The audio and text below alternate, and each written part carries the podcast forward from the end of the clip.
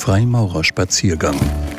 Der Podcast für Brüder, Schwestern und alle, die mehr über Freimaurerei wissen möchten.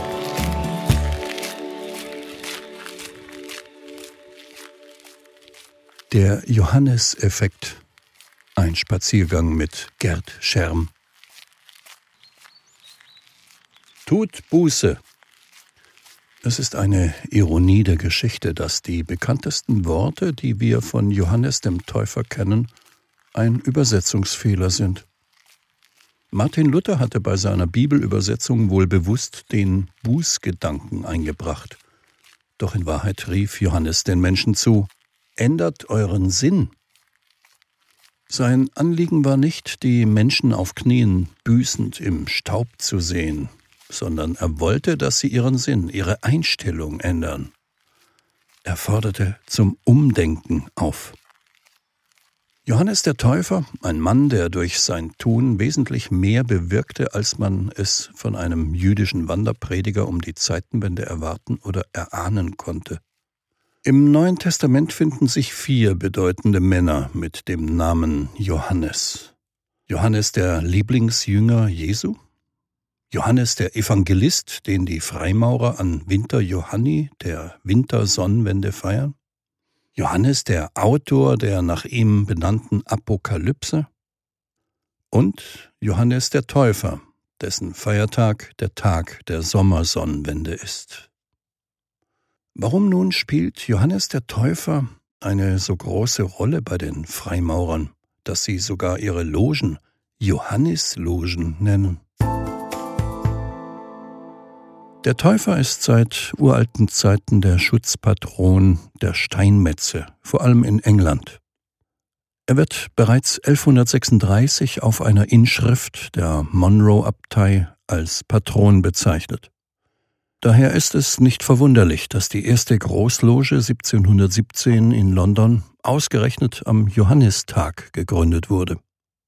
Doch wer war eigentlich dieser Johannes? Das Leben des Johannes, Sohn des Zacharias, hebräisch Jochanan ben Zacharia, weist erstaunliche Analogien zum Leben von Jesus Christus auf. Auch die Geburt des Johannes wurde vom Erzengel Gabriel angekündigt. Auch seine Empfängnis liegt im göttlichen Bereich, da seine Mutter Elisabeth bereits ein hohes Alter hatte und unfruchtbar war. Auch er verbrachte einen Teil seiner Jugend in der Wüste, um dort an Körper und Geist zu wachsen, bis zu dem Tag, an dem er seinen göttlichen Auftrag vernehmen sollte. Auch Johannes der Täufer scharte Jünger um sich, zog als Wanderprediger durchs Land, und auch er starb gewaltsam durch die Hand der Machthaber im damaligen Galiläa. Zu dieser Zeit litten die Juden weniger unter der römischen Herrschaft als unter einem fundamentalistischen Pharisäertum. Der Religionsforscher Moritz Friedländer bezeichnete in seinem 1904 erschienenen Buch Die religiösen Bewegungen innerhalb des Judentums im Zeitalter Jesu die Situation so. An jedem Haar hing ein Doppelzentner Vorschriften. Das Land litt unter Korruption, willkürlichen Steuereintreibern, in der Bibel Zöllner genannt, einer marodierenden einheimischen Soldateska, die ihre Niederlage gegen die Römer am eigenen Volk ausließ, und einer rigorosen Priesterschaft. In dieser Zeit nun tauchte am Jordan ein Mann auf, der die Herrschenden als Schlangenbrot bezeichnete, ihnen verkündete, dass die Axt schon an die Wurzel der Bäume gelegt ist und seine Zuhörer zur Umkehr aufforderte. Ändert euren Sinn, rief er ihnen zu, und selbst die verhassten Zöllner kamen und ließen sich von ihm taufen. Sie fragten ihn, Meister, was sollen wir tun? Und er antwortete, Verlangt nicht mehr als festgesetzt ist. Und auch Soldaten fragten, und er sagte ihnen, Misshandelt niemand, erpresst niemand, begnügt euch mit eurem Sold. Und allen predigte er, wer zwei Gewänder hat, der gebe eines davon dem, der keines hat, und wer zu essen hat, der handle ebenso. Das erinnert doch sehr an das, was später Jesus predigte. Denn alles, was wir in den spärlichen Überlieferungen zum Wirken des Johannes finden, finden wir inhaltlich und teilweise sogar wörtlich bei den danach von Jesus verbreiteten Lehren wieder. Da das öffentliche Wirken des Jesu erst nach der Verhaftung des Johannes durch Herodes, des Tetrarchen von Galiläa, begann, liegt die Vermutung nahe, dass es sich bei der Beziehung zwischen Johannes und Jesus um ein Lehrer-Schüler-Verhältnis gehandelt hat. Jesus beginnt sein Wirken in allen vier Evangelien erst nach der Verhaftung des Johannes. Jesus wurde von Johannes durch die Taufe initiiert und durch seine Predigten inhaltlich geprägt. Auch seine ersten Jünger waren ursprünglich Jünger des Johannes. In Johannes Evangelium finden wir die Stelle Am Tag darauf stand Johannes wieder dort, und zwei seiner Jünger standen bei ihm. Als Jesus vorüberging, richtete Johannes seinen Blick auf ihn und sagte, Seht, das Lamm Gottes. Die beiden Jünger hörten, was er sagte, und folgten Jesus.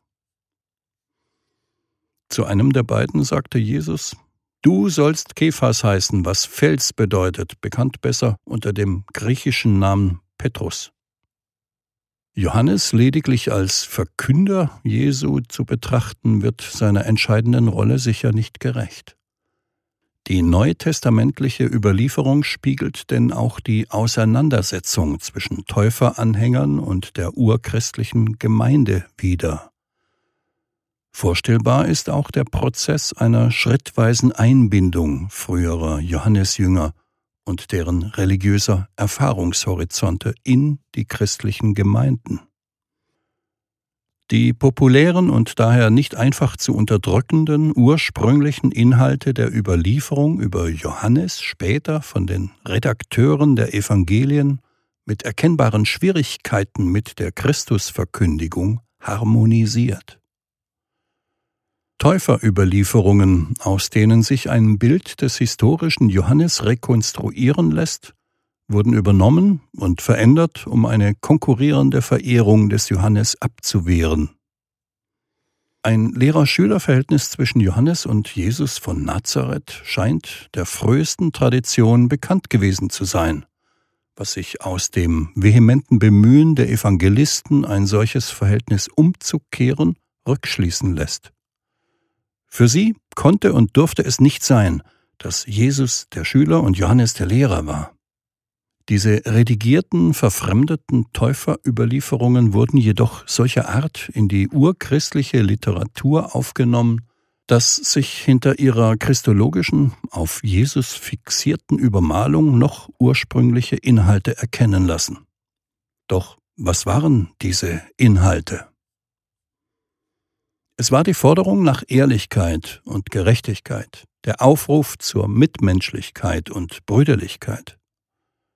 Sein Wirken war ein Auftreten gegen die Willkür der Herrschenden und die Unterdrückung durch knebelnde religiöse Vorschriften. Seine Botschaft war die Möglichkeit der Umkehr und der Veränderung. Für diese Inhalte setzte Johannes sogar sein Leben ein. Der beim Volk populäre Täufer war eine Bedrohung für die Herrschenden, denn er klagte Herodes Antipas wegen dessen Gesetzlosigkeit öffentlich an. Dieser ließ ihn daraufhin festnehmen, vor allem weil die Täuferbewegung inzwischen ein politischer Faktor geworden war.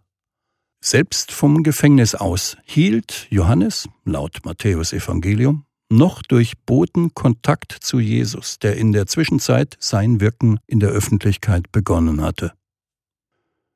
Für den Tod des Johannes ist nach den Evangelien die Stieftochter des Herodes, Salome, verantwortlich, die seinen Kopf als Belohnung für ihren Tanz gefordert haben soll. Doch hier haben die Evangelisten wohl die unhistorische, volkstümliche Legende unredigiert übernommen um dadurch die Sünd- und Lasterhaftigkeit des Herodes noch wirksamer zu propagieren. Nach Darstellung des zeitgenössischen jüdisch-römischen Geschichtsschreibers Josephus Flavius hingegen ließ Herodes Johannes aus dem Weg räumen, weil dieser fürchtete, er könnte das jüdische Volk zum Aufruhr treiben. Doch wie die Geschichte zeigte, ließ sich der Aufruf des Johannes zur Umkehr, dieses ändert euren Sinn, nicht mehr umkehren. Ein Umdenken war angebrochen, ein anderer war an seine Stelle getreten und andere trugen seine Botschaften weiter. Der Johanneseffekt war eingetreten. Aus den Wassern des Jordan wurde ein Strom der Veränderung und eine Quelle der Hoffnung. Johannes hat gezeigt, dass man sich gegen das Unrecht wehren muss, wo immer es sich zeigt, und dass man der Not und der Armut nicht den Rücken kehren darf. Wir Freimaurer könnten uns keinen besseren Schutzpatron und für unsere Logen keinen besseren Namensgeber wünschen als Johannes den Täufer. Lassen wir sein Vorbild in uns wirken. Ein Spaziergang mit Gerd Scherm. Freimaurerspaziergang. Impulsvorträge von Freimaurern zum Nachdenken, Entspannen und für unterwegs. Wünschen Sie weitere Informationen über Freimaurerei und deren Hintergründe? Dann könnte Sie auch der Podcast Frankfurter Demokratiecafé interessieren. www freimaurer-frankfurt.de slash podcast und mit dem Titel Frankfurter Demokratiecafé überall dort, wo es Podcasts gibt.